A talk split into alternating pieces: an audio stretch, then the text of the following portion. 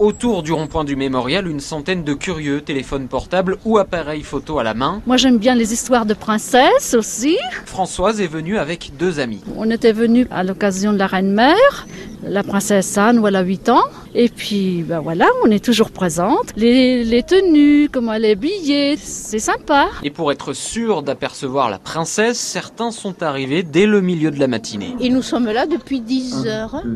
Ah, surtout pas rater. On est là, alors on a envie de, de la voir. Alors pour faire passer le temps, eh bien on prend les paris sur le prénom du tout nouveau bébé royal. Grégory, t'es allé, vas-y. non, pas Grégory. Eh ben, pourquoi prince Grégory.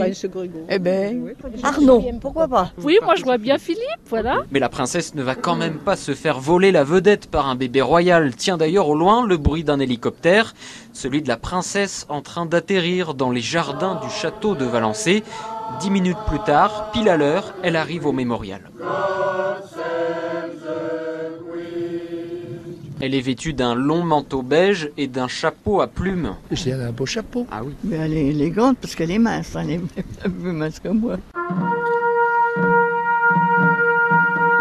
C'est un honneur pour moi d'être parmi vous en souvenir des 104 agents de la section F de SOE qui, avec un courage vaillant, ont sacrifié leur fille. La commémoration aujourd'hui illustre la coopération et l'amitié que nos deux pays partagent en Grande-Bretagne et à Valençay.